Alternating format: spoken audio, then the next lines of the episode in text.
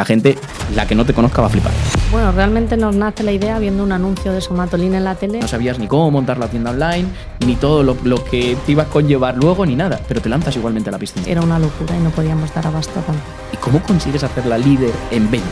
Reme Navarro. A la gente le costaba mucho ir al dermatólogo a decirle, oye, mira que tengo acné o tengo una rosácea. Te echabas muchas horas. Estando 10 años trabajando 16 horas al día, llega un momento que te satura.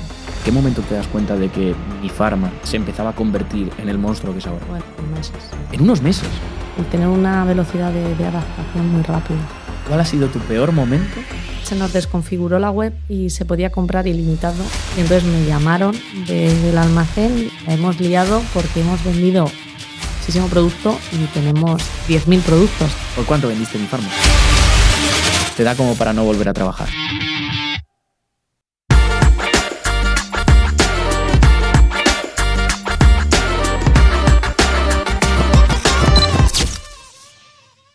Bienvenidos, bienvenidas a un nuevo episodio en el podcast de Webpositor y hoy tenemos con todos nosotros a, a Reme Navarro, especialista en nutrición y dermocosmética, emprendedora, empresaria y fundadora de Mi Farma, muy conocida, farmacia online que más ha vendido en España, ¿es cierto? Así es, muchísimas gracias. Pues bienvenida y muchas gracias por tu tiempo y por estar aquí con nosotros. Y vamos a empezar directamente con la primera sección que es Camino hacia el éxito y mentalidad. Y la primera pregunta, ¿qué es lo que haces y por qué haces lo que haces? Bueno, ¿qué es lo que hago a día de hoy o qué es lo que he hecho en el pasado? Pues empezamos si quieres, ¿qué es lo que haces a día de hoy? Y luego nos retomamos al pasado para ver todo tu camino con mi farma y todo lo que has conseguido. Perfecto. Como has dicho, soy nutricionista y también soy farmacéutica, experta en, en dermofarmacia. Entonces, ahora mismo a lo que más me dedico es a divulgar consejos de salud, tanto en redes sociales, Instagram, TikTok, YouTube, y crear contenido en, en el blog y ayudar en, en la página web, en Atida. En Atida, que antiguamente era mi farma, ¿no? Han hecho ahí un cambio de nombre o habéis hecho ahí un cambio de nombre, pero se conoce mucho como mi farma. Cuéntanos, eh, ¿qué te llevó a fundar mi farma y a llegar hasta donde estás hoy y conseguir todos los hitos que has conseguido con, con mi farma que, que la gente, la que no te conozca, va a flipar? Bueno, yo he sido criada y nacida en farmacia, mis padres son ambos farmacéuticos y cuando acabé la carrera eh, decidí emprender y vender todos esos productos farmacéuticos que vendíamos en la farmacia, distribuirlos al domicilio. Porque al final había muchísimas farmacias, en toda España están rodeadas de farmacias, pero no todas las farmacias tienen todos los productos, todas las marcas o toda esa eh, asistencia o consejo farmacéutico que muchas veces no todos los farmacéuticos son expertos en, determinados campos o no pueden servir los productos al precio, al precio más económico. Entonces nosotros en, en 2010 decidimos eh, montar Mi Farma, que es una farmacia online, y distribuir los productos en, en, toda- en todo el mundo. Realmente no empezamos con España, Portugal, empezamos y dijimos, bueno, desde donde nos compren nosotros vendemos. Sí que es verdad que luego cuando crecimos decidimos cerrar mercados porque al final era, era una locura y no podíamos dar abasto a tanto, a tanto crecimiento. Cerrasteis mercados. sí. ¿Por qué? O sea, al principio montasteis la web Ujú. o ya distribuíais pedidos sin ni siquiera tener la web montada. No, nosotros creamos la web y fue un poco como un juego ir creando la web en una guardia y no nos dimos ni cuenta y ya empezaron a hacernos pedidos. Y, y claro, y ahí fue cuando tuvimos que, que ir viendo eh, con qué agencia enviábamos, cómo lo enviábamos, cómo íbamos eh, mejorando el servicio. Y servíais a todo el mundo, pero a mí me interesa saber mm, qué países cerrasteis. Dices, oye, pues hemos cerrado eh, servir y por qué. ¿Por qué cerrasteis esos- el envío a esos países? Bueno, nosotros cuando empezamos en, en la web, al final era de habla española. Y nos- nosotros nuestros principales pedidos eran en España, también Portugal, que fue después que di- dijimos vamos a, a ponerlo en el idioma portugués para, para mejorar el- la conversión, etc. Y todo Sudamérica, pues eh, al final son de habla española y, y nos compraban. Entonces al final nos traía como mucho quebradero de cabeza porque eran unos envíos eh, muy largos, unos procesos de aduana que con todo el crecimiento que teníamos en España y, y en Portugal no, nos traía más dolores de cabeza que, que otra cosa. Y has comentado que tú terminaste la carrera, venías de familia farmacéutica. Eh, ¿Qué estudiaste? Yo estudié farmacia y después de, de farmacia hice nutrición. Y a mí me gustaba mucho estudiar e investigar, hacer cosas nuevas y nada, luego hice dos máster para... Iba, me iba a matricular de, de medicina y ya mi padre me dijo, bueno, yo creo que ya, ya está bien de tanto estudiar, yo creo que ya, ya tienes bastante formación, eh, ponte a trabajar en algún momento en la farmacia. Y yo, yo trabajaba en la farmacia, eh, pasaba consulta también de nutrición, hacía las guardias, eh, pero es- todo el rato quería aprender más, aprender más cosas y, y luego me apunté a un curso de, de Google, de Google AdWords y, y SEO en, en Barcelona para al final aprender y poder posicionar la página web. Eh, tú terminas la carrera, estás en, trabajando en lo que es la farmacia. En, en la Ajá. farmacia estaba en Albacete, ¿verdad? Sí, en ese momento estaba trabajando en la farmacia y estaba dando, dando clases en, en un curso de una academia de formación para gente de pues, eh, médicos, farmacéuticos, enfermeros. Y es ahí cuando te nace la idea de digitalizar todo ese negocio. Bueno, realmente nos nace la idea viendo un anuncio de Somatolin en la tele en la que vemos el producto y digo, oye, este producto no lo tenemos en la farmacia. Estábamos de guardia y, y ahí nos nació la idea. Dijimos, si este producto no lo tenemos, la gente lo está viendo en su casa, seguro que lo quieren comprar online. Ostras. Y ahí te nació la idea y dijiste, pues, oye, pues tiro Sí. para adelante, monto una tienda. No sabe... o sea, ahí entiendo que no sabías ni cómo montar la tienda online, ni Mm. todo lo, lo que te iba a conllevar luego, ni nada. Pero te lanzas igualmente a la piscina. Sí, sí. Tú sola. Eh, bueno, tenía la ayuda de, de mis padres y de mi pareja en aquel momento. Y de repente empiezas a montarlo. ¿Y qué, qué es lo que haces ahí? Dices, oye, pues voy a. Al día siguiente ya empiezas a montarla, ¿o cómo?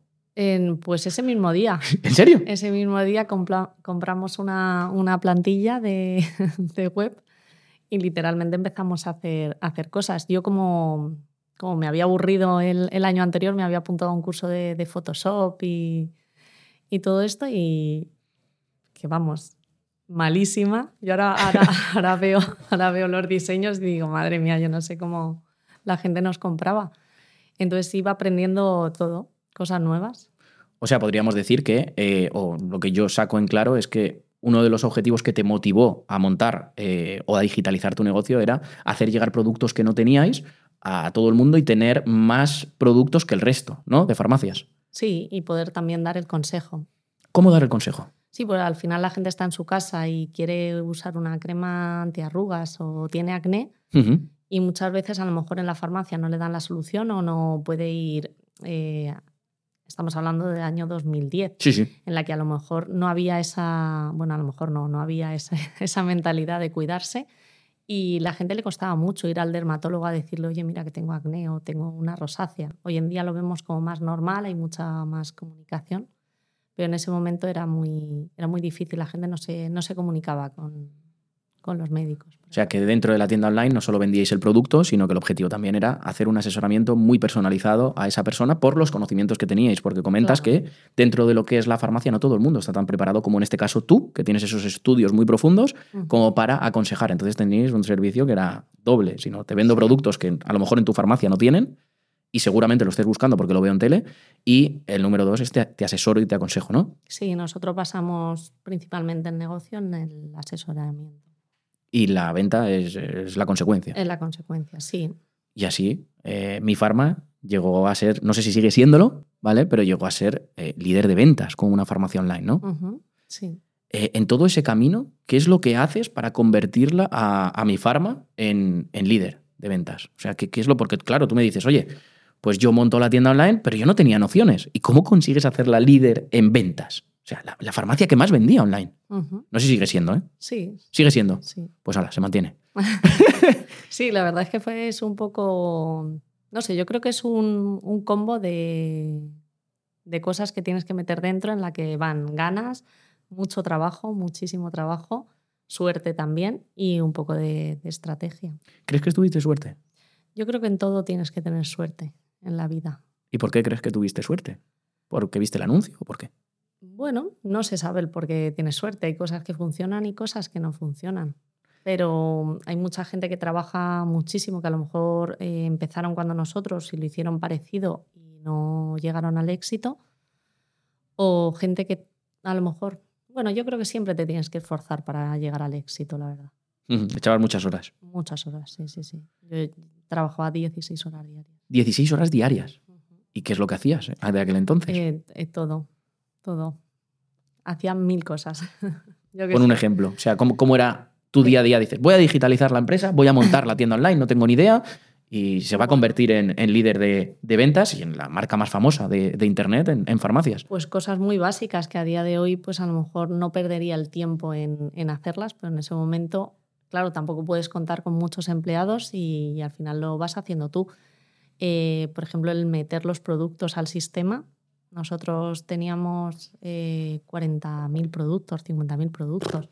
Claro, ir metiendo todos esos productos, estamos hablando del año 2011, 2012, 2010, en el que tú le pedías a la marca que te mandaran una ficha del producto digital para meter pues, eh, modo de uso, ingredientes, explicación del producto, las fotos. Las marcas no tenían fotos. Nosotros teníamos que hacer toda la descripción del producto, todo el consejo farmacéutico, eh, todas las fotos de los productos, luego si queríamos hacer cualquier parte de, marketing, de promociones, de segunda unidad al 50 o 3x2 o lo que se te ocurriese, eh, todo eso también lo tenías, lo tenías que hacer, todas las campañas publicitarias, eh, los emails, las redes sociales en aquella época solo teníamos Facebook y menos mal. y en eso se te iban tus 16 horas, ¿no? Bueno, luego mis 16 horas no. Realmente en la parte de marketing a lo mejor se te iría un 33% del tiempo y el resto en la parte operacional.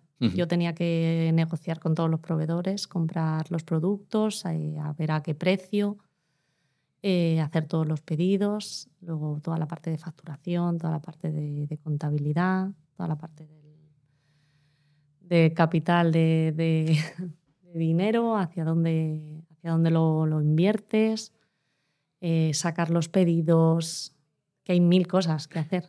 Tú cuando empiezas esa parte eh, de, mi farma, cuando mm. fundas mi farma, eh, ¿tenías músculo financiero? ¿Con cuánto dinero empezaste?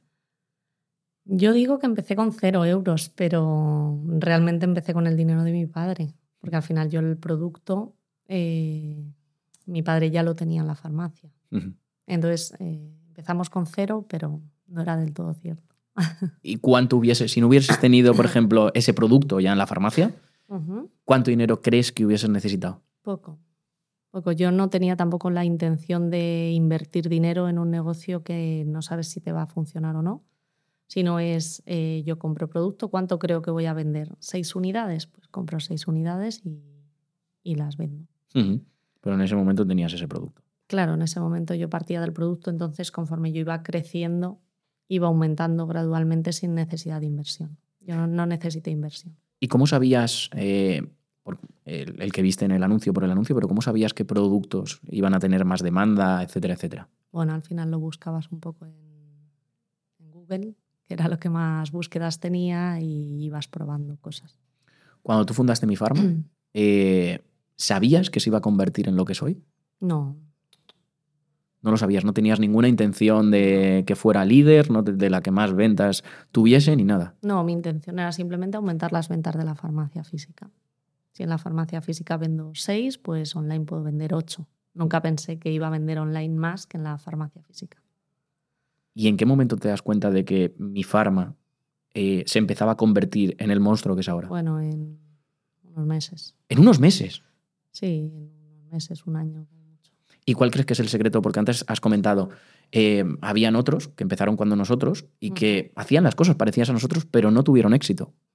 ¿Cuáles crees que fueron el secreto de tu que éxito? Es el, servicio, eh, la confianza de la gente, saber que está comprando en, un sitio de confianza donde el producto te va a llegar, te va a llegar de calidad, no te va a llegar en mal estado, porque muchas veces eh, había otros servicios, otras webs que vendían productos falsos. Es que estamos hablando de una, una época en la, que, la que la venta online era muy rara.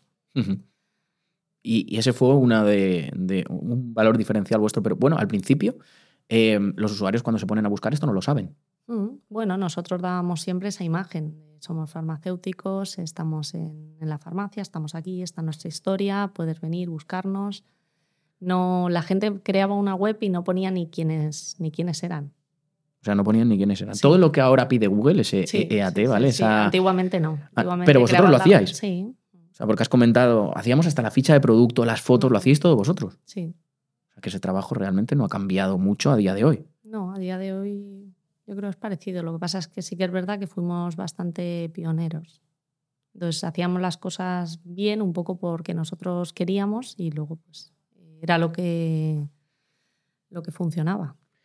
Ahora me gustaría saber, ¿vale? Eh, ¿Qué acciones llevaste a cabo en mi farma para convertirla en, en lo que soy, tanto de producto como en marketing digital? Vamos a separarlo. A nivel de producto, ¿qué teníais diferente a los demás y qué pasos seguiste para seguir perfeccionando? Porque aquí hay, hay- hay- otra clave, que es no solo consigues el éxito, sino que lo mantienes, te sigues manteniendo líder y líder y líder y líder del mercado. O sea, que eso es complicado. Entonces, me gustaría saber todos los pasos y las acciones que llevaste a cabo a nivel de producto y a nivel, por supuesto, de marketing digital. Bueno, a nivel de producto yo estaba bastante focalizada en tener todos los productos. O sea, cualquier producto que tú necesitases de cualquier marca, cualquier cosa nueva, tenerlo los primeros y, tener el producto bien explicado, que te explicasen para qué es ese producto. Entonces, eh, para mí el catálogo es importante, eh, el precio es muy importante, tener un precio competitivo y, el servicio, dar un servicio de, de calidad en el que si tú, por ejemplo, pues, eh, has sido madre o estás embarazada, enseñarte los productos, bueno, esto ya está un poquito en marketing, enseñarte los productos relacionados que te pueden, que te pueden servir, eh, focalizar lo que es la web, porque al final si tienes 40.000 productos no te puedo enseñar pañales si eres un target de una señora de 60 años, por ejemplo, pues te tengo que enseñar otro tipo de productos. Entonces, eh, yo creo que un poco el éxito es eh, hacer como todas esas cositas de poquito a poquito, ver que todo, que todo suma, tener unas buenas descripciones de producto y, y en cuanto la persona o el cliente te pregunte, oye, ¿qué me recomiendas una rutina para un niño de 13 años que tiene acné? Darle respuesta y una respuesta eh, real. Y teníais muchas preguntas de esas. Muchas, muchas. Gente tenía dudas y acudía a mi farma a, hacer, a realizar todas esas preguntas. Y realmente lo que has comentado del catálogo es filosofía de Amazon, ¿no? Tener todo, todo, Sí. todo, todo, para cualquier cosa que busque un usuario que aparezca mi farma. Sí. Y busca esto y aparece también mi farma. Y así vais haciendo esa, esa imagen de, de marca. Pues todo lo que me has comentado es un poco producto. Sí. ¿vale? También eh, entiendo, tengo aquí anotado, que había investigado un poco, que una cosa que me ha llamado mucho la atención y era que teníais los precios más bajos que en las tiendas físicas. No sé si esto sigue siendo así. Bueno, los nosotros intentamos tener los precios lo más bajo posible. Sí que los, los tenemos robotizados con un sistema en el que va leyendo tres veces al día el precio de la competencia y los va bajando en función de- del, del precio más económico, siempre con un margen y unas, y unas directrices. Porque muchas veces no se pueden tener, a lo mejor, eh, yo qué sé, un producto se vende a 20 euros y casi todo el mundo lo vendemos a 20 euros, pero de repente hay alguien que lo vende a 10 porque se le va a caducar en tres meses. Entonces, eh, ahí nosotros, si lo compramos a 15, no lo podemos vender a 10, porque no estamos en la misma condición. Entonces, siempre intentamos tener el precio más bajo dentro de un producto que, que es de, de calidad. Que, Esto me parece muy interesante lo que comentas, que lo tenéis todo automatizado. Hacéis tres eh, consultas eh, al día. a-. Entiendo que al top de las páginas que vosotros consideráis y tenéis un mínimo que de ahí no puede bajar para que se os quede margen. Y a Claro. partir de ahí lo bajáis eh, va a ser más Mm, barato. para ser más barato, O pero un pelín por debajo, ¿no? Para seguir teniendo más margen, ¿no? Muy interesante. Y tres veces al día. ¿Por qué tres y no cuatro? Bueno, porque al final se nos colapsaba el sistema. vale, vale, vale, vale. Parte de... Vale, vale, vale. Pues nada, eso para todos los e-commerce que nos estén escuchando ya saben una, una técnica, porque al final dentro de lo que es el, el- me imagino que eh, el mercado de las farmacias, o lo imagino no, eh, hay mucha comparativa en este sentido, porque al final es el mismo producto por diferentes farmacias. Y a día de hoy, eh, con la competencia que hay, aparte de por precio, ¿cómo os diferenciáis? Bueno, por servicio y por promociones también. ¿Por servicio en qué sentido? Bueno, el servicio es que tenemos los productos en stock, nosotros todo lo que vendemos está en el almacén y se puede servir en 24 horas. O sea, que tenéis los productos más baratos y la gente los va a tener en 24 horas. ¿En todos lados? ¿En Portugal también? ¿O solo en España? En Portugal también. En Portugal también. y tenéis, como has comentado, todas las marcas y todas las referencias. Sí. O sea que cumplís las tres premisas de cualquier consumidor. Quiero esta marca, la quiero en 24 horas y al mínimo precio. Y con un servicio eh, de asesoramiento que también, que no hay que pagar, que es gratis, ¿no? Sí. Servicio de asesoramiento. Joder, genial. ¿Y cómo aseguras esa ex? Porque al final yo voy a una mm, farmacia y tengo una experiencia personal. eh, ¿Cómo aseguras esa misma experiencia personal dentro del online? Bueno, al final yo creo que es un poco todo marketing y imagen. ¿no? Eh, tú recibes tu caja, eh, todo con más bonito, con muestras, con más cómodo. No tienes que irte a la farmacia porque puede que no lo tengan. Hay mucha gente que dice, no, es que he estado en tres farmacias y no tenían el producto y al final. Entonces, al final yo creo que a día de hoy eh, premiamos el tiempo. Queremos eh, emplear el mínimo tiempo en conseguir eh, el objetivo que sea. Si queremos una crema, unas pastillas o lo que sea, no queremos emplear tiempo en recorrernos 10 farmacias.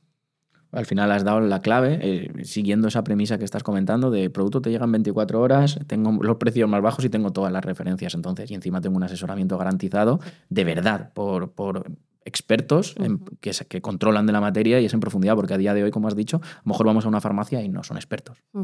Entonces no nos pueden dar ese asesoramiento. Claro, depende de la farmacia. Hay muchas que no se especializan en dermocosmética o no se especializan en nutrición. Es que depende de la... Me has hablado todo de parte producto.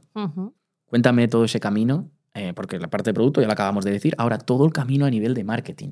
Porque al final, sí, yo tengo el producto muy bueno, pero si no se conoce, estoy jodido.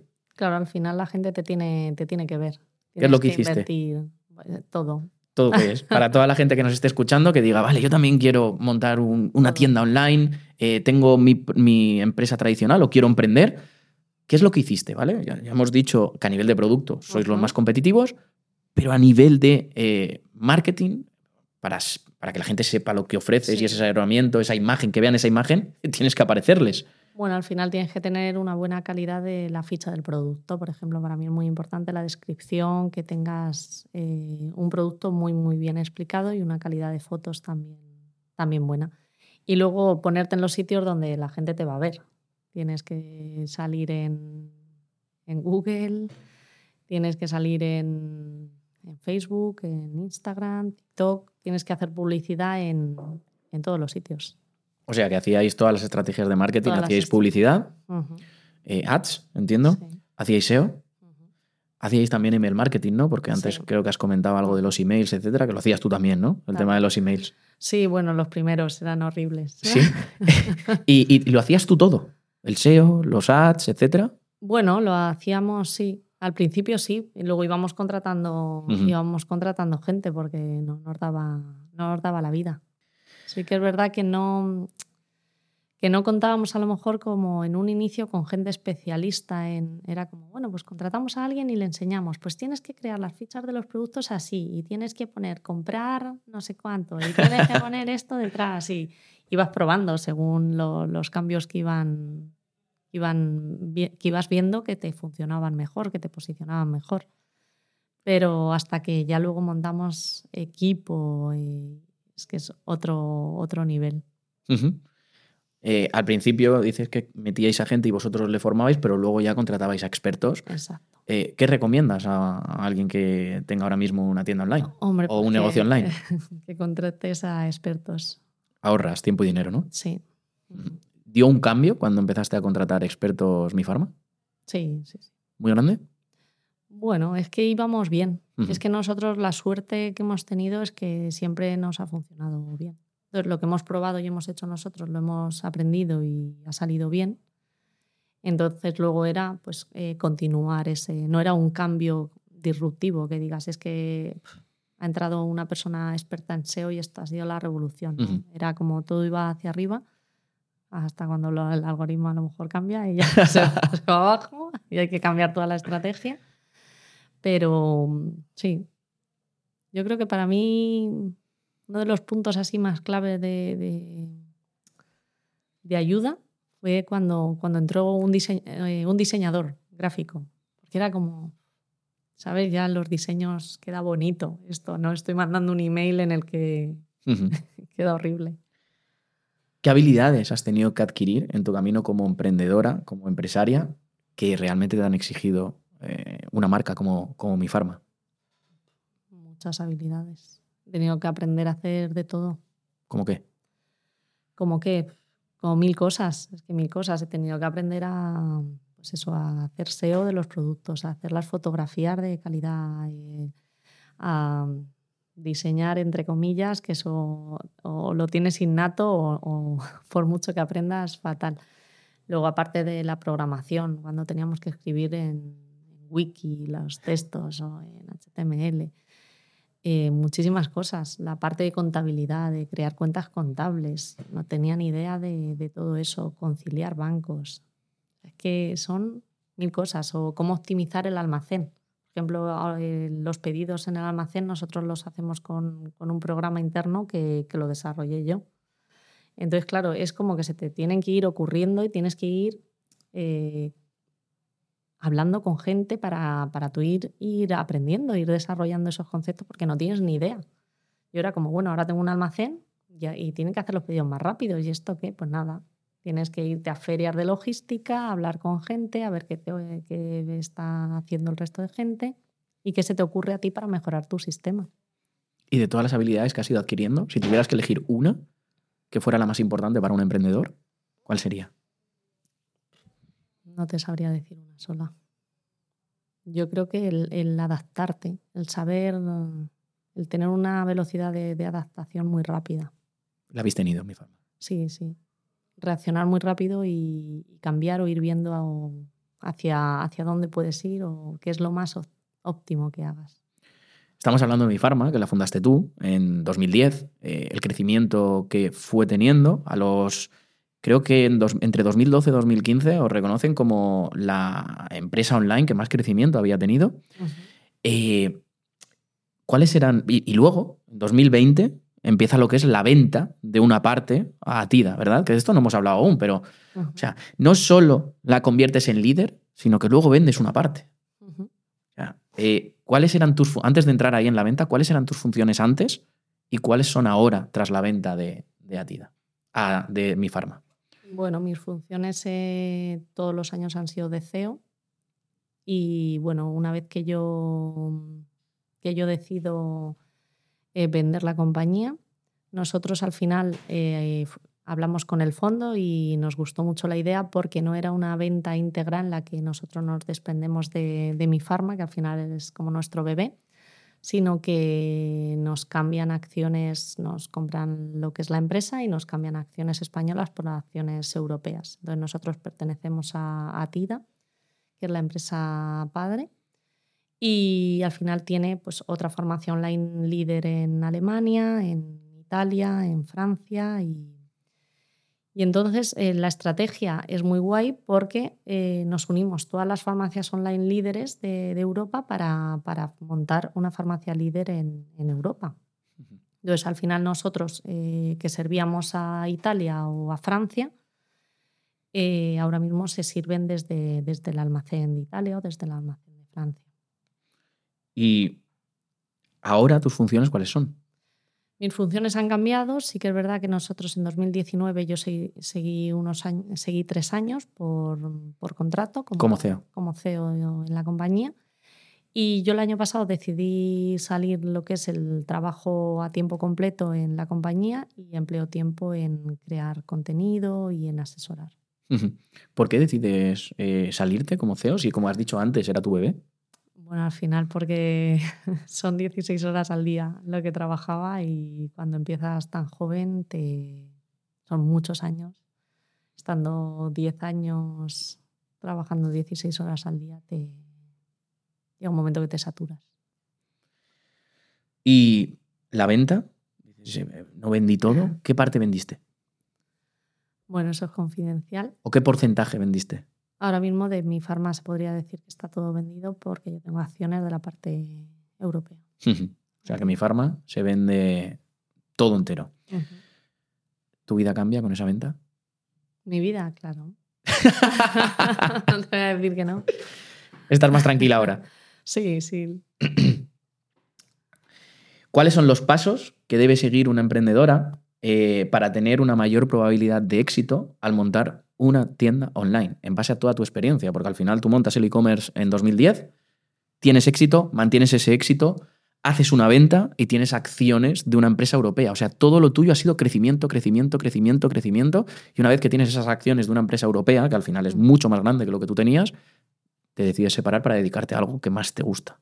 ¿no? Entonces, eh, con toda esa experiencia que tú tienes, ¿qué consejos le darías a cualquier emprendedor, emprendedora, eh, para tener una mayor probabilidad de éxito al montar una tienda online?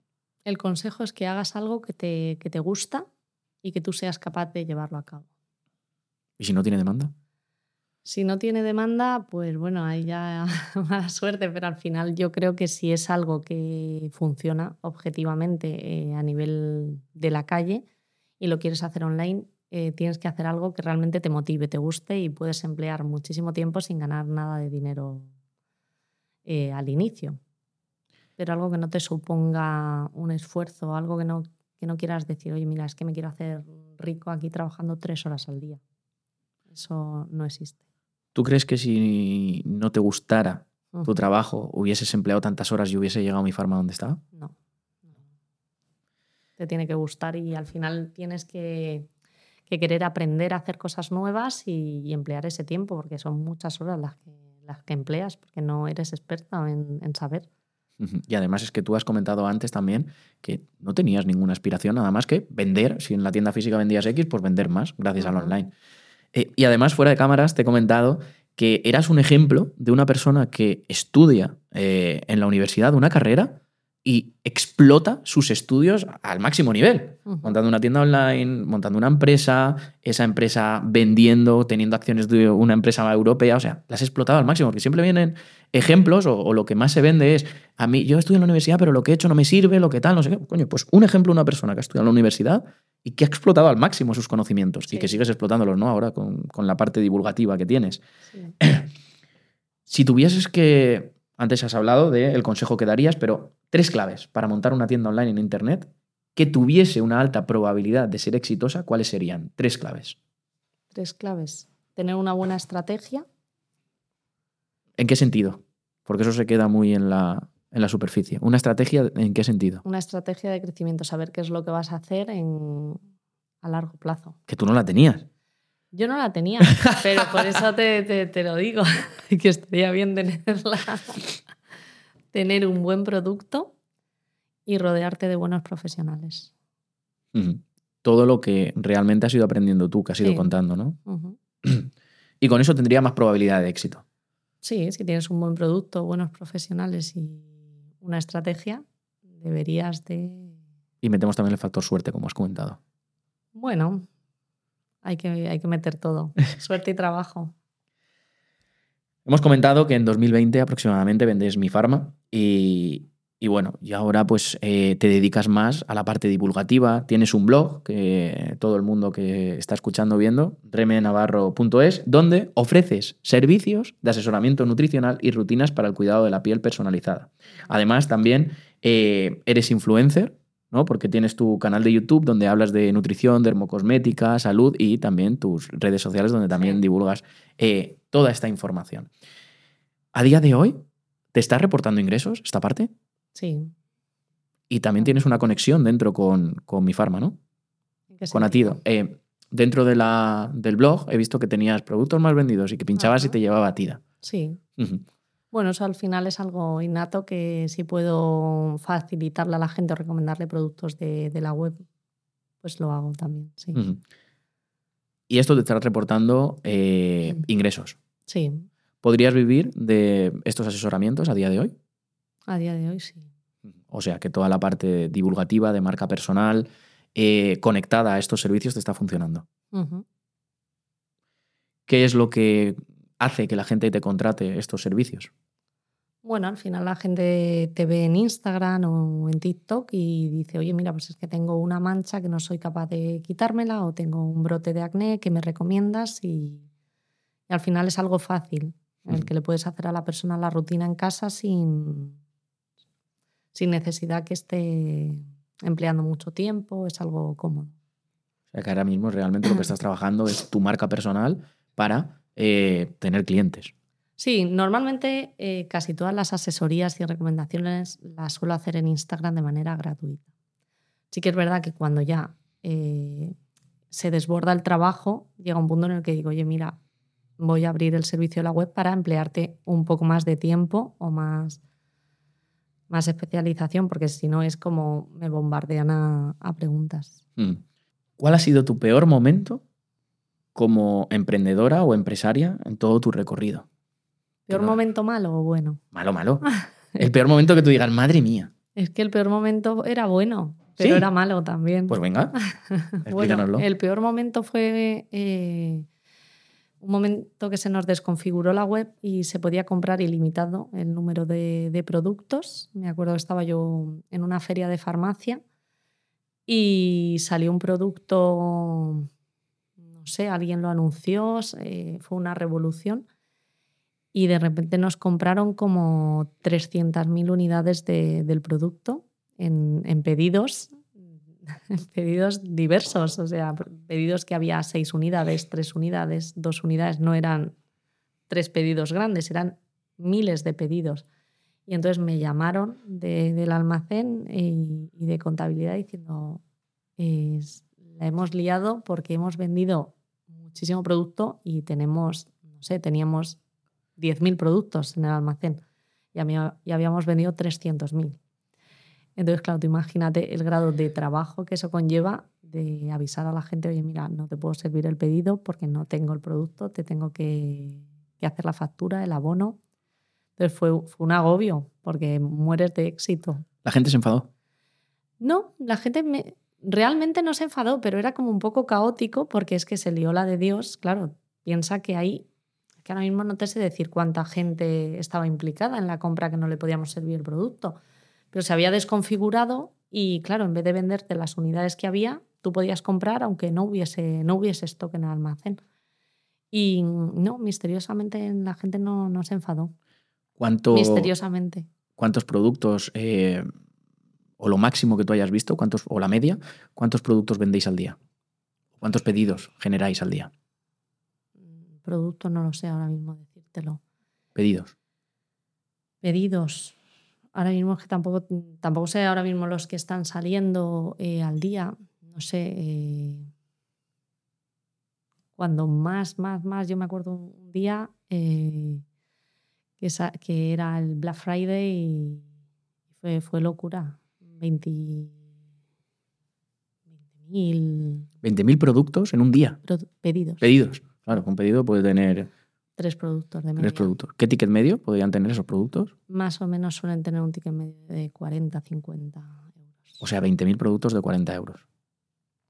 ¿Y qué margen suele tener eh, la farmacia? Depende, tiene un margen muy pequeño. ¿De media?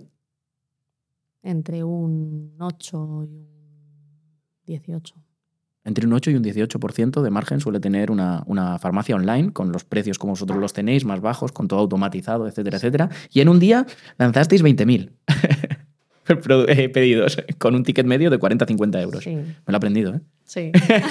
ya me estoy haciendo los números. ¿Tu mejor momento como emprendedora, empresaria? Yo creo que he tenido muchos momentos. No te sabría decir un mejor, mejor momento. ¿Cuáles son?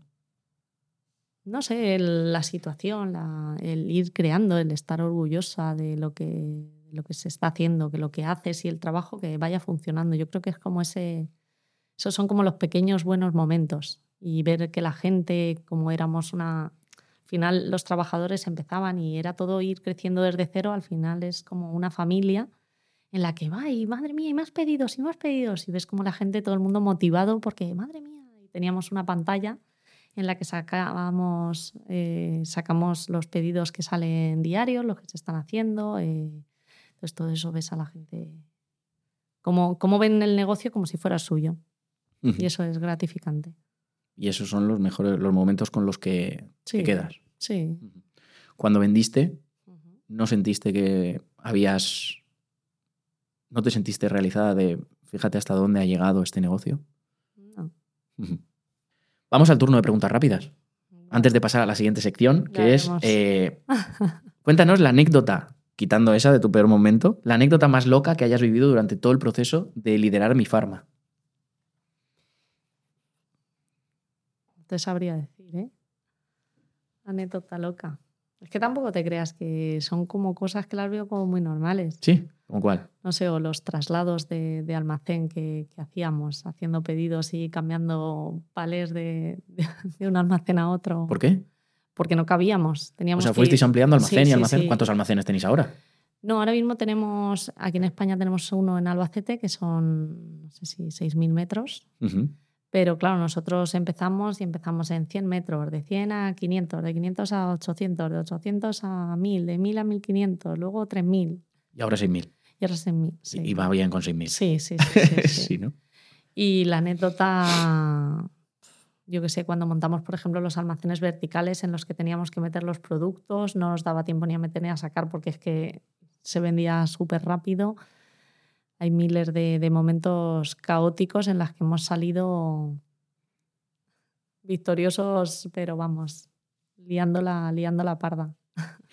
Al final, me mola mucho tu historia porque lo que estás contando es que todo lo que has ido haciendo, creando y todos los aciertos que tienes es en base a la necesidad. Sí, O sea, vas creciendo, ahora necesito esto, pues aprendo al máximo. Y, y- y realmente eres una, una CEO, una empresaria, que conoces al 100% en profundidad tu negocio.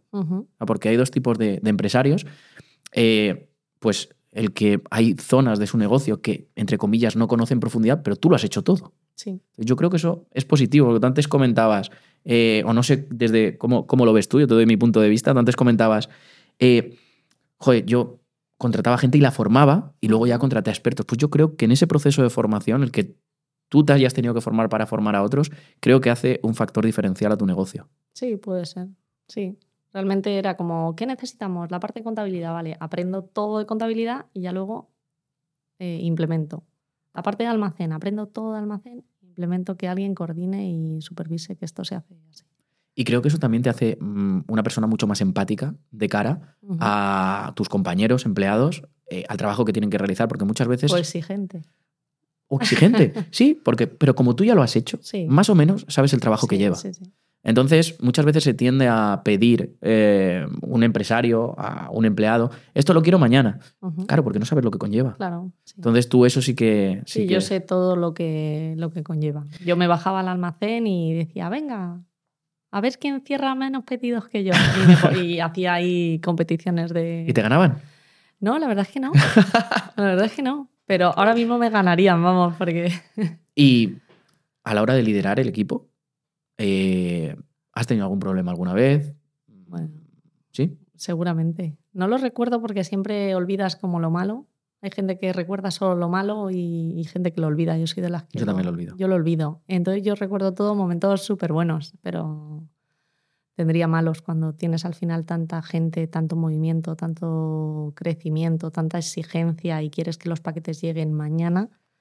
eh, hay momentos en los que son duros, Eres muy exigente. Muy exigente. Al final, eh, la imagen que tiene mi farma y hasta donde ha llegado, tienes que tener un grado de exigencia. Si no hubiera sido tan exigente, hubierais llegado a donde estáis. Bueno, no se sabe. Nunca se sabe. ¿Un libro que te inspire? No soy mucho de leer. Aquí me has pillado. Pero un libro que me gustó mucho es Los renglones torcidos de Dios. Que además hay una peli. Sí, que ha salido ahora recién. ¿Por qué? Pues porque todo tiene un punto de vista según cómo lo mires y tiene unas controversias y todo te te puede parecer esto así que es muy claro, pero puede ser que no sea la, la realidad de, de la vida. Entonces tienes que verlo todo siempre desde diferente perspectiva y, y sabiendo cómo puedes salir de ahí o cómo puedes hacer. ¿Lo haces? cosas. Sí. Soy muy estratega. ¿Una película que te inspire? No te sabría decir. Soy muy ñoña en las pelis. Es que las pelis que veo son, son muy, muy ñoñas. Me gustan mucho los juegos del hambre. Y a mí también. No sé si me inspira o es demasiado. ¿Y alguien a quien admires? Pues eh, admiro a mucha gente, admiro a mucha gente, sobre todo a, a mi familia, admiro a, admiraba mucho a mi abuela, una persona muy, muy trabajadora y con las cosas muy claras. Vamos a la siguiente sección que gusta mucho en, estos episodios del podcast, que es hablar de empresa y dinero. Vamos a profundizar en todo aquello que no hemos podido profundizar antes, porque como hay secciones, y yo soy muy cuadriculado, pues me lo organizo así. Antes de la venta, ¿cuántos erais en mi farma? En el momento de la venta creo que éramos sobre 70 trabajadores. 70 personas que dependían de ti. ¿Cuánto gasto teníais? Gasto en... En todo. O sea, mi farma al mes tiene estos gastos. Entre producto, entiendo que entre producto, marketing y personas y equipo. Ya no me acuerdo. ya no me acuerdo.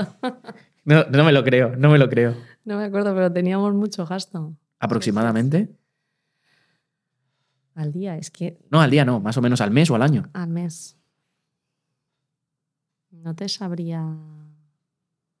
Entiendo que son las tres partidas gordas, ¿no? El personal, el stock y el marketing. Sí, sí, sí, sí. Bueno, es que en stock y en todo al final gasto, no sé, 30 millones. ¿Al año? Al año de gasto. ¿Solo en stock? Bueno, en stock en ese momento nosotros cuando vendíamos creo que teníamos 9 millones de stock. 9 millones. Y ahora son 30. Ahora no lo sé cuánto tenemos. O sea, gastabais 9 millones al año. No, teníamos, teníamos de stock. Ah, teníais de stock. Sí, pero el stock lo vendíamos en, en unos meses. ¿Y personal? Personal, pues al final suman los salarios. Mm. Y luego marketing, que invertiríais bastante en marketing, ¿no? Sí. Que luego te preguntaré cuánto, hemos invertido, cuánto habéis invertido en marketing de máximo, etcétera, etcétera.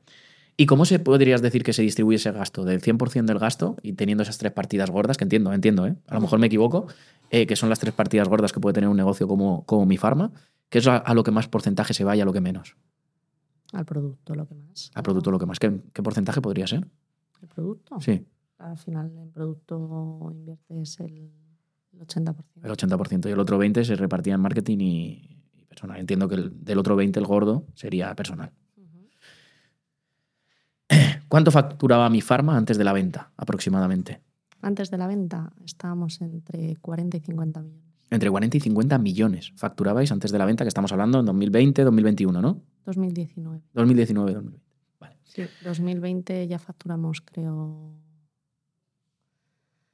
50 y algo, 60. Entre 50 y 60. 50 60. Joder, no poco, ¿eh? No, no estaba bien. ¿Por cuánto vendiste mi farma? Eso no se puede decir. sabía que yo, tenía que preguntarlo, sabía que me lo ibas a decir, pero por mucho. Sí, por algo. ¿Te da como para no volver a trabajar? Nunca más. Sí. Varias vidas. Depende cómo gastes, hay, hay gastos, gastos caros. y a día de hoy, y tras la venta de mi farma, eh, ¿de dónde vienen tus ingresos? Mis ingresos. Sí. Bueno, yo tengo varias inversiones en fondos de inversión, también en diario y en la parte de creadora de contenido. Aparte de tus acciones de Atida. Aparte de mis acciones de Atida. ¿Y en qué inviertes tu dinero? Justo me has hablado de, fondos. En fondos de inversión que veo interesantes, en parte inmobiliaria tengo también cosas y, bueno, tengo también una farmacia física. Y voy a entrar en un tema que antes lo he pasado por alto, me acabo de acordar, no tenía en el guion y es eh, la venta. Eh, ¿Os fueron a buscar a vosotros? ¿Vosotros fuisteis a un fondo a presentar vuestro negocio porque teníais intención de vender? No sé, pregunto, no lo sé. No, nosotros es que en ningún momento nos planteamos vender el negocio. Sí que es verdad que llegó un 2017, 2017 y empezaron a venir muchos fondos a, a buscarnos. Y ya fue cuando dices, si tanta gente le interesas, aquí hay, aquí hay un riesgo, porque al igual que te quieren eh, como aliado, te pueden, puede ser su enemigo. Entonces, en 2018 se decidió eh, con el fondo que estamos actualmente, entrar con ellos porque nos gustaba el proyecto, era un proyecto de crecimiento, no era un proyecto de venta y hasta luego, sino era un proyecto en el que te compraban la compañía y cambiabas acciones por, por una compañía más grande en la que la idea es crecer y que el negocio siga, siga funcionando. En esa negociación eh, llevó tiempo, ¿no? Toda esa negociación. Y lleva mucho papeleo. ¿Cómo, ¿Cómo es una negociación de ese tipo? Intensa. Intensa, sí, sí, sí. Y ahora mismo has comentado que invertías tu dinero en, en inmobiliario. Eh, exactamente en, en, qué? ¿En pisos? ¿En hoteles? ¿En chalés? ¿En qué? Sí, en pisos y en locales. Vamos a hablar de marketing digital, ¿no? Porque creo que toda tu trayectoria tiene mucho de marketing digital. Y lo que estás haciendo ahora también tiene mucho de, de, marketing digital. ¿Qué acciones de marketing digital llevaron a mi farma a ser la farmacia online española que más vende? Bueno, al final yo creo que es un poco el cúmulo de, todas. Todo lo que sea posible hacer de marketing digital, hacerlo y probarlo, a ver si, si funciona. Basando que tengas una buena estructura SEO para salir bien posicionado de manera orgánica y luego salir en toda la publicidad, salir de los, de los primeros. Eh, remarketing, carrito abandonado, email marketing, eh, anuncios de, de radio, cualquier ¿También hacíais anuncios de radio? Sí. ¿Eh, ¿Tele también? De tele también. Tele también, hacíais todo, ¿no? y tú querías salir en todos los sitios. Tú le tirabas a todo y decías. ¿Y de todo lo que hacíais que era lo más rentable? Pues al final yo creo que es un cúmulo de todo. Lo más rentable al final es el posicionamiento orgánico. ¿A largo plazo? El posicionamiento. A largo plazo. ¿Invertíais mucho en SEO? No. Por eso lo más rentable. ¿Y en, en ads? En publicidad, eh, más o menos, eh, ¿cuántos podíais haber llegado a gastar en un mes? Lo máximo que os gastarais. Pues depende del mes. Sí que es verdad que nosotros cuando entró el fondo hemos, hemos gastado, hemos tenido mucha partida de dinero y hemos gastado más de lo que se aconseja. ¿Sí? ¿Cuánto puede ser más? Una, cifra más o menos. Seguro que la tienes en la, en la cabeza. Seguro, no sé, dos millones de euros. ¿En un mes? En un mes dos millones de euros en publicidad, en ads. ¿Y a dónde destinabais más? ¿A Google o a, Meta o a...? Ah, depende, va, más, va a partido. Joder, poco no es, ¿eh? Dos millones en un mes. Sí, pero bueno, es también cuando has tenido partidas de al final que tienes dinero y dices, ah, me lo gasto. Pero no lo normal, ¿no? Lo normal era algo menos. ¿Un millón? Medio. Medio millón, ¿no? Era lo normal. La, media era tener, invertir al mes unos 500.000 euros solo en ads. Aparte luego SEO, en todo en general. En todo. Y te iba a preguntar en total, ahora, que cuánto invertíais, pues eso, medio millón, ¿no? Medio millón es lo que, lo, que, lo que invertíais. ¿Algo, alguna estrategia que hayáis hecho de la que te sientas orgullosa dentro de marketing eh, digital? Que fuera claramente diferenciadora o algo que tú dijeras, joder, qué bien hicimos esto. ¿O algo que creas que no haga la competencia o que no hacía entonces? Es que yo creo que a día de hoy ya todo el mundo hace, hace de todo. O sea que no, que más o menos ibais con lo común que todo el mundo hace. Sí, que es verdad que a lo mejor lo empezábamos a hacer antes el resto de gente. ¿Y crees que todo el marketing que habéis hecho hubiera funcionado igual y os hubiera posicionado igual si no hubierais tenido ese producto que tenéis? Y cuando digo producto no me refiero al mismo producto que tiene todo el mundo de las marcas, sino a, las, tres características que hemos hablado antes de precio. No, tienes que tener un una buena buen soporte, un buen producto para poder darlo a publicitar. ¿Qué porcentaje de clientes recurrentes tenéis? Pues ahora mismo no, te sabría decir el dato, pero son bastante altos. Nosotros tenemos una recurrencia muy alta. O sea, que la gente que viene vuelve, ¿no? o sea, la que compra. al final es lo bueno porque tienes un producto que se gasta y que la gente tiene que seguir comprando. No es como, no sé, te compro una lavadora, que a lo mejor me compras otra lavadora en 10 años. Y no te la compras como ha pasado tanto tiempo ni, ni al mismo. Claro. Y esa recurrencia hace que ese coste de adquisición eh, baje, sea rentable. Sea mucho más rentable. vamos a la parte de la pizarra, estamos casi acabando, ¿vale? Donde eh, desde aquí, desde Webpositor, damos en menos de dos minutos tres, cuatro consejos y en este caso lo vamos a hacer para eh, tu blog. Ah, como ahora tú ya has vendido eh, mi farma, o toda la parte importante de mi farma, pues vamos con, con, el blog, ¿no? A dar algunos consejos. Porque eh, dentro de tu blog lo que quieres, aparte de divulgar, es eh, se centra en esos dos servicios potentes que tienes, ¿verdad? Porque quieres vender esos servicios o que la gente te contrate esos servicios porque son muy buenos. ¿No? Lo he dicho bien, ¿no? sí. Eh, bueno, pues tengo aquí varias, varios consejos, tanto de SEO como de growth, ¿vale? Em, y bueno, lo he dividido el deseo en parte transaccional y parte informativa.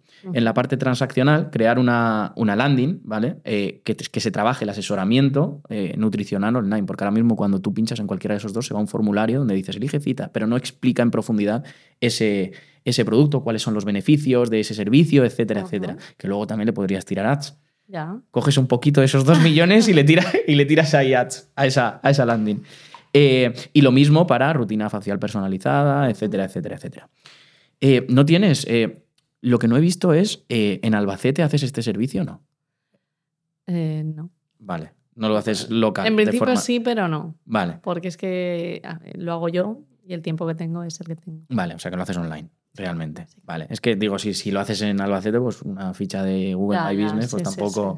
Y bueno, y luego pues crear eh, sublandings de la principal de asesoramiento nutricional online, pues eh, nutricional, eh, nutricionista infantil, etcétera, etcétera. Lo que has comentado antes, pues este producto para embarazadas, porque pues lo mismo. Y luego, bueno, pues una idea que yo he tenido, crear talleres o charlas relacionadas con la nutrición, ya sea B2B o B2C, etcétera. No sé si lo has hecho ya, o si lo vas a hacer, o si lo tenías en mente, pero creo que es, que es el camino eh, lógico que, vas a seguir. Y bueno, y lo mismo, si quieres posicionarte por SEO, pues nutricionista en Madrid, Barcelona, etcétera, las típicas eh, páginas geolocalizadas. Y para la parte informativa, que lo estás trabajando muy bien, eh, crear artículos relacionados con eh, recetas según la nutrición, porque hay ese nexo unión que está bastante bien y que te ayuda a poder meter ese servicio por medio. vale, esta receta tal pertenece a... Y bueno, y a la parte ya más de marketing más, más general, pues bueno, eh, yo la imagen que tienes en la, en la home, pues la haría mucho más explícita, sobre todo eh, lo que haces tú con, tus pacientes, realmente que se vea mucho más eh, que sea más llamativo, incluso incluir testimonios, porque seguro que tienes un montón de testimonios buenos, ya sean vídeo, etcétera, etcétera. Y luego donde has puesto, eh, yo lo que pondría, ¿vale? En productos más vendidos. Dice, productos más vendidos y por... no hay nada personal aquí en estos productos más vendidos. Yo pondría productos que yo recomiendo, porque a lo mejor sí que son más que recomiendas tú que vendidos, ¿no?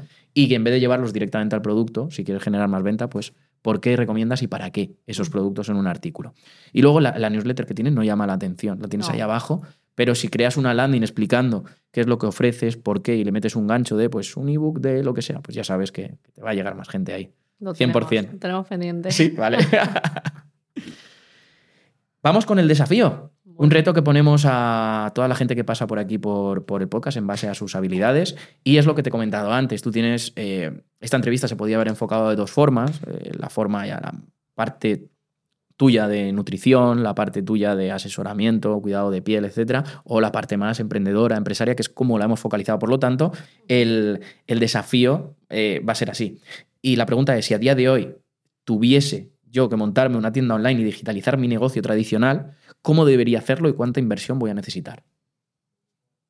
ahí es nada. Según, según qué negocio. Uno tradicional. ¿Cómo cuál? Pues, por ejemplo, imagínate que voy a vender eh, jamones. Jamones. Sí. El siguiente invitado viene de, que vende jamones. Bueno, eh, creo que deberías de invertir algo que no te suponga nada perderlo, por si acaso. Vamos a ir sobre seguro. Y mm, no sé, es que no te sabría muy Si no tuviese mucho capital. Si no tuviese. Sí. Imagínate, tengo 3.000 euros que me da igual eh, perder. Perder que no. Sí. Bueno, al final ver claramente qué es lo que va a ser más rentable vender. ¿Sabes? ¿Qué es lo que. el jamón o. jamón y el jamonero o yo qué sé, me estoy inventando. Eh, y, enfocarte en, el producto. Es decir, quiero vender esto, voy a hacer la web que sea una, una bomba de web en la que esté súper claro el producto y meterle publicidad. Le meterías publicidad nada más empezar. Sí. Pero teniendo primero A ver si una funciona. web muy bien explicada. Claro, claro, Ujú. sí, sí. Hombre, teniendo todas las bases de, de la venta online cubiertas, pues de decirle, meto publicidad a ver si te convierte. ¿Y si convierte? Si convierte, lo has hecho bien y si no, tienes que, que darle la vuelta, no sigas invirtiendo. Pues nada, hasta aquí eh, la entrevista. Muchísimas gracias por, por tu tiempo, por todos tus consejos, por, por, por explicarnos todo este camino vital que, que- que has hecho hasta llevar a mi farma a donde está. Y, y nada, que, que esta es tu casa para lo que necesites. Muchísimas gracias a ti y a vosotros. Pues nada, así nos despedimos. Chao, chao. Ya disponible en el club privado del podcast de Webpositor. Los servicios que tú ofreces tienen que ver con la nutrición y la piel. ¿Van de la mano? Si tú comes muy mal y todo con procesados, azúcares, grasas, al final vas a tener más brotes, por ejemplo, de acné o de rechazo. ¿Cómo podría yo, una persona de entre 30 y 40 años, mejorar mi nutrición y el cuidado de mi piel? Son básicos, es incluir más frutas, verduras, ver la suplementación que tienes, limpieza mañana, noche. Protección solar. Aquí abrimos un gran melón. Si tuvieses que volver a empezar hoy a emprender, ¿qué es lo que harías y por qué? Volvería a hacer lo mismo. ¿Y crees que tendría el éxito que has tenido? No creo. ¿Cómo está cambiando tu industria la inteligencia artificial? Realmente te puede desarrollar caso clínico, pero cuando tú le preguntas las fuentes, en las fuentes no existe ese mismo argumento. Una explicación de algo no tiene esa, esa premisa de veracidad. Entonces, eh, nos podemos fiar.